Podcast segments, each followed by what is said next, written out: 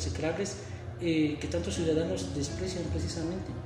Eh, sin embargo, eh, yo, yo lo señalo, llega el preámbulo de la jornada electoral, del proceso electoral, y a través de estas prebendas, de este clientelismo, de los apoyos, etc., etc., desde las estructuras hasta con el ciudadano de pie, hacen que, que, se, que, se siga esto perpetuando y, ya, no, ya no debe de ser, no, no quiero sonar adulador, pero ¿qué pasa con, eh, con el debido respeto con las nuevas generaciones como, como tú?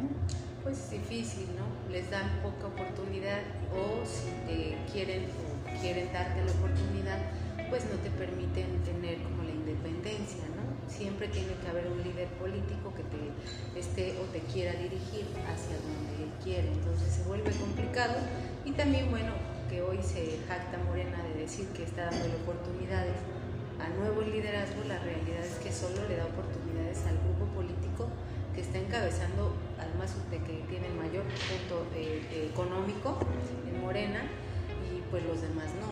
Si no estás de acuerdo en dar el diezmo, si no estás de acuerdo en entrarle a las prácticas clientelares, o cuando dice por ahí alguien que, que siempre me enseñó que pareciera que la democracia no te favorece, pues entonces no estás de acuerdo. Pero no es que la democracia no te favorezca, es que das un punto de vista, de vista o hay un libre albedrío distinto y ahí es cuando ya no les parece. No, no puedes opinar, pues, ¿no? No, no, no tienes que, tienes que seguir la instrucción que te da el jefe. Eh, dirían por ahí coloquialmente, hay que alinearse. Sí, es que es lo más común. ¿Qué es lo más común? Pues, eh, maestra, estamos llegando a, a la parte final de esta conversación.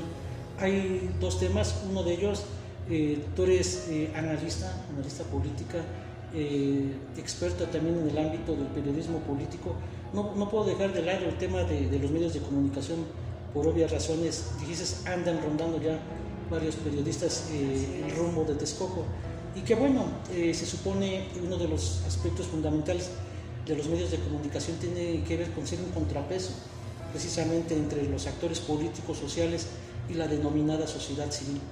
Eh, y a propósito de Morena, del entorno general, del propio presidente de la República, que en más de una ocasión habla de, de los chayoteros, de la prensa, ah, de la prensa fifí, eh, esa es una mala señal también para la democracia mexicana.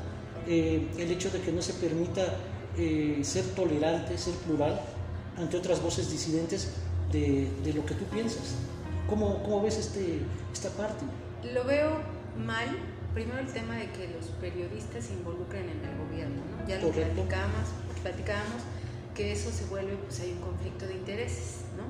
Luego veo también complicado que el tema de que todo lo que opines, que sea contra Andrés Manuel, aunque sea una crítica, sea una opinión, o sea, siempre es los conservadores, ¿no? Así es. Este, no, son los fifís, ¿no? Los neoliberales. Son los neoliberales, ¿no? La mafia Como del si, poder.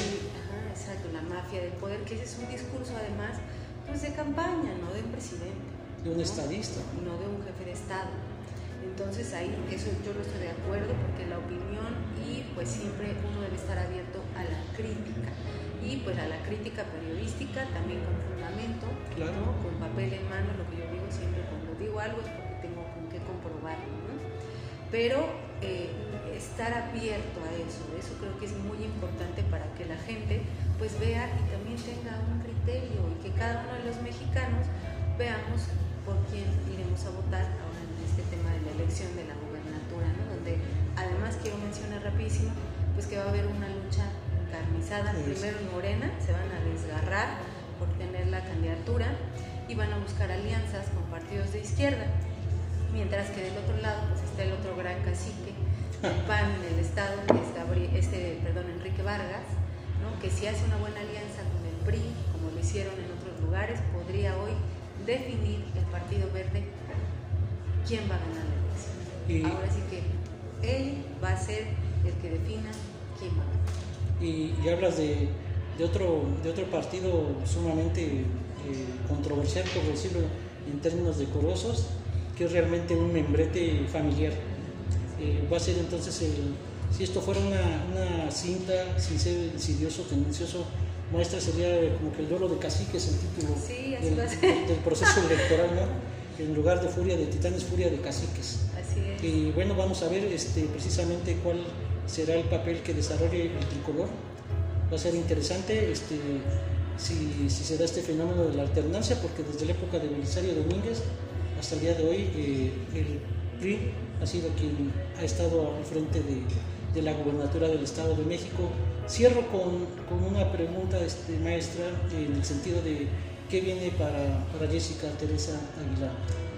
Ok, ¿qué viene? Pero antes de decir el qué viene, quiero eh, rápido decir Habrá que ver el tema del PRI, a dónde se va, porque también hay una señal política. Aquí en Texcoco vino la toma de protesta de la actual reelecta presidenta municipal y bueno, pareciera que vino a apoyar y que hay un tema de alianza, pero en realidad en la logística trataron muy mal a la presidenta.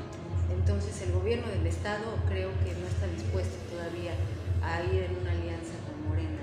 Tal vez se va con el PAN y habrá un gran duelo decíamos, del señor de los diezmos con el otro cacique, más pues una pelea que a definir un partido que hoy no es ni de izquierda ni de derecha, que es, no sé si en realidad tan ecologista como creemos, pero bueno, no, habrá que ver. Y luego, pues en este tema, miren, yo eh, sí estaré ahí trabajando, tengo algunas propuestas.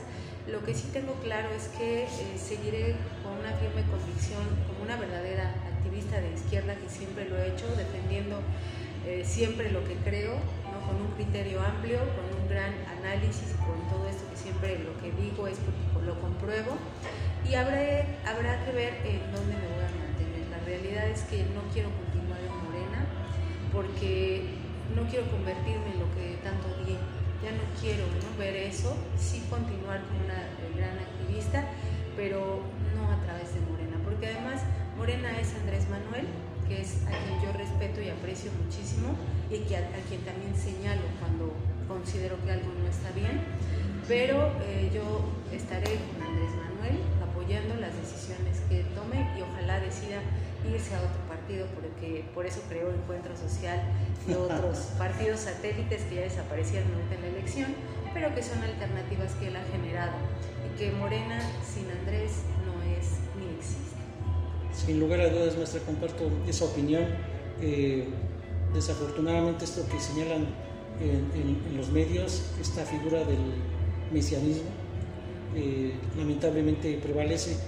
Maestra, yo eh, solamente me restaría agradecerte por tu confianza, insisto, en voces y letras, por esta charla tan interesante y, también dejamos el micrófono y la cámara abierta. Hay varios temas este, que abordar, si me lo permites, en alguna otra sesión ahorita que hablabas de la religión, vaya tema. Eh, tú que eres experta en, la materia electoral, en derecho electoral, no solamente desde la parte eh, eh, teórica, sino desde la praxis. pues bueno, hay varias cosas que, que, seguir charlando en ese sentido. Sin embargo, bueno, por esta ocasión también les agradezco que me siguieron esta, esta transmisión, a nuestro equipo que está detrás de la cámara, que es Nelly Espinosa, y bueno, también está Ana Laura Flores. Eh, les agradezco por habernos acompañado, que tengan obviamente un excelente día, reciban un afectuoso saludo y abrazo de su servidor Jesús Salazar Rojas. Gracias maestra Muchas gracias por la invitación, les agradezco mucho, pues ahí andamos. Gracias, muy amables.